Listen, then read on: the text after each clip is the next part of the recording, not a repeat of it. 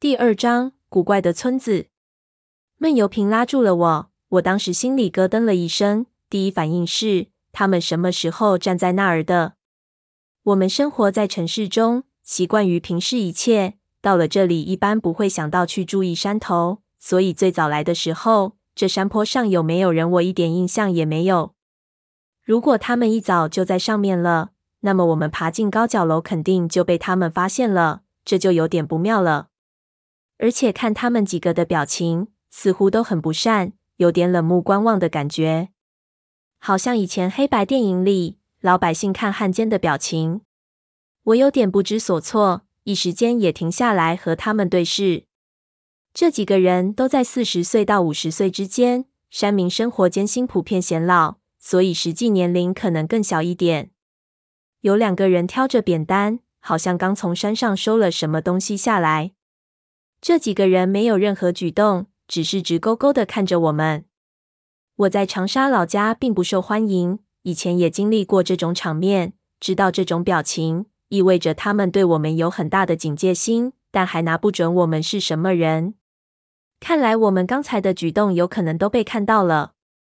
在山村里，绝对不能得罪当地人，否则后果不堪设想，轻则被赶出去，重则直接被扭送进派出所。长白山一行被楚哥出卖的事情，让我们的案底都不干净，也不知道有没有被通气。进了派出所，他们一查网络，难保不会出更大的事。这时候再爬进去就是找打了。胖子在我们后面打了几个 B 的音，暗示我们快走，别和他们对着看，这有点挑衅的意思，当心把人家惹毛了，人家冲下来。本来做贼，我的心里就有点阴影，这时候心跳更快了。一下紧张起来，感觉有一股压力从山上压下来。但我看了看那高脚楼，又觉得不能走。这唾手可得的东西却不能得到，好比看小说，眼看谜底就要揭开，作者却又绕起圈子一样，太让人难受了。一时半会儿我没有挪步，胖子就架住我，对我轻声道：“晚上再来。”差不了这几个小时，一边拖着我往后拉。我们三个绷着身子。尽量自然的离开，走入村中，走了好一段距离才回头看后面村民没有跟来，才松了口气。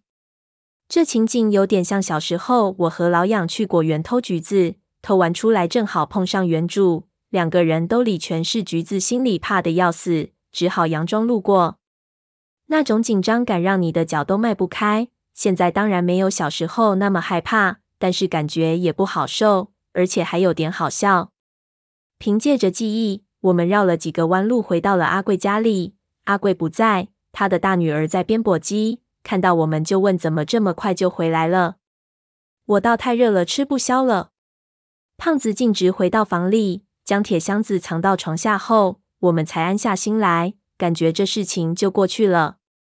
胖子道：“吃一堑长一智，以后咱们白天别那么猴急，得先观察环境，同时。”我看我们也得在阿贵那儿打点一下，他是地头蛇，咱们得拉他进伙。关键时候，咱们好有个人替我们说话。我心说恐怕也没用，这浑水怕他也不肯趟。而且我猴急是有原因的，事情到这种程度，任何节外生枝都有可能产生蝴蝶效应，所以能急一些还是急一些好。说完话，胖子出去讨水喝，我惦记着那没有看到的照片。只觉得浑身燥热，心神不宁，就躺下来逼自己静心。没多久，听到胖子在问阿贵的女儿：“那木楼后面的山路是通到哪儿去的？平时走的人多不多？”阿贵女儿说：“那儿是山里的瓜田，夏天了，西瓜熟了，所以有人经常上山去摘西瓜。那老木楼老早就在了，以前听说有个老太婆住过。”我看了看闷油瓶，心说：“老太婆。”难道闷油瓶以前是和一老太婆同居的？他那空白的十五年，搞不好是在那里被关着当性奴，那未免太悲惨了。接着又诧异自己不知道哪里来的龌龊念头，大概是一路过来听胖子的黄色笑话听多了。不过阿贵女儿说的以前时间跨度不明确，说不定是更早以前，也说不定是闷油瓶离开了之后。之后。胖子问了阿贵女儿那个蓬头垢面男的事，一问之下，还真有这么一个人。这疯子从他刚出生就在了，也不知道是谁。村里人都叫他阿玉儿子，好像以前也是个猎户，不知道怎么的就疯了。这人住在山上的一间破屋子里，有时候看到他下来捡一些剩饭吃，现在不怎么看得到了，可能老了走不太动了。有老人可怜他，会把吃的东西放到山口，用一只缸罩起来。他晚上会把缸搬开，把吃的东西带回去。我听了觉得奇怪，今天看到的那人狂奔如牛。一点也不像老人，难道我们城里人的体质连山里的老疯子都不如？也确实有可能，因为说是老了，也不知道到底多老，说不定只有四十几岁。因为没吃没喝，风吹雨打，所以显得非常老。但就冲着常年在山上生活，他的体质肯定异于常人。胖子拿着水杯进来，又对我道：“听到没有？现在是收西瓜的季节，那边人太多，你得沉住气。”这里不比荒郊野外，你想怎样就怎样。与其冒那个风险，咱们不如稍微等等。我看咱们等到后半夜最合适，小不忍则乱大便。我算了一下，心说不行。如果确实是个疯子，那他的行为是不可预测的，难保他不会爬回去看看。对于他来说，爬到一幢村里的废弃老屋里不算什么大事，谁知道他会在里面做什么？就说我等不及，待会儿吃了中饭，我还得去转转，能进去我就进去，把这心事聊聊。胖子就苦笑，不愿意和我多谈了，就说随我。长话短说，吃了中饭，我和闷油瓶又去了老屋外头，发现门口的大树下竟然坐着几个老鬼在纳凉。故事和现实生活的区别就是，故事你总能在关键时候加快节奏。但是现实生活总他娘的会出意外。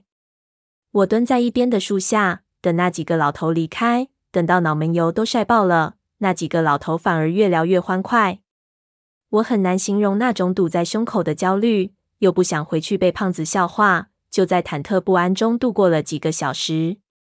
胖子后来找了我们，他看我们这么久没回来，以为我们被逮住了。我此时已经逐渐冷静下来。或者说是热静，因为烈阳高照，空气中翻起潮湿热浪。我们拿着芭蕉叶扇凉也不顶用，给真的都发泡了，热得没了动力。那些焦虑全从毛孔晒了出去。闷油瓶真是让我佩服，即使这么热，他也岿然不动，一点也看不出烦躁。但是同样浑身汗湿，冰山一样的酷哥同样挡不住广西的大太阳。胖子奚落了我一顿。我也没力气反驳他。他在北京待久了，完全没法习惯这里的湿热，更是难受，便对我们道：“走走走走，别干等着，咱们出去走走，找条溪泡着，否则我非搜了不可。”绕出村外有一条山涧，我们来的时候见过，不宽，但是水挺急的。当时看见就觉得那儿肯定是个避暑的好地方，只是不知道从这里怎么走才能到达。我也实在吃不消了。一听就感觉合意，就爬起来，三个人一块过去。沿途问了几个村民，村民给我指了路。胖子摘了芭蕉叶挡在头上，一路骂太阳，一路七拐八拐走出了寨子。寨子和溪涧基本相邻，山区的寨子基本都建在溪涧的旁边。寨子和溪涧之间是石头滩子，下大雨的时候水会漫上来，这些石卵可以起到一个缓冲的作用。我们在埂上眺望了一下。发现戏水的人还不少，看来当地人也不是不怕热。碧弯弯的溪涧水比我们在下游看到时平静，走到溪边就感觉一股凉意扑面而来。在游玩的大部分是孩子，十五六岁的女孩子都不穿内衣，只穿着衬衫，湿透的衣服贴在身上，显出了曼妙的身材。胖子一下就来劲了，三两下脱掉衣服就往溪水里冲。好像猪八戒看到蜘蛛精一样，我感觉自己穿着三角裤不雅观，就穿着运动短裤下了水。阳光下的溪水有点暖和，我走到石头下的阴凉处。闷油瓶没有下水，坐在一边的树下纳凉，泡了片刻，暑意就全消了，一种悠闲的惬意扑面而来。胖子在和女孩子们嬉戏，闷油瓶打起了瞌睡。我抬头往寨子望去。能看到闷油瓶的高脚楼就在不远的地方，这比在阿贵家里干等要舒服多了。好比发榜的考生在发榜的墙前等着，比在家里等着要舒坦一点。刚才的焦虑让我都觉得有点可怜自己，于是告诉自己不要紧张，这一次我们不是盗豆，在这里什么都不会发生，不会有粽子，慢慢来就行了。于是我躺了下来，把身子浸在水里，闭上眼睛，舒展身体。也不知道躺了多久，我有点朦胧的时候，忽然就听到有人叫我。我逐渐苏醒，刚坐起来，一溜水就拍到我的脸上，把我一下泼清醒了。我起来后，发现戏水的孩子都跑回了岸上，朝着一个方向叫着跑去。胖子一边泼我，一边叫着：“醒醒！”我站起来。看到远处的寨子里的某处竟然冒起了青烟，问怎么回事情。胖子道：“好像有房子着火了。”我看向那个方向，那是闷油瓶高脚楼所在的地方，顿时觉得不妙。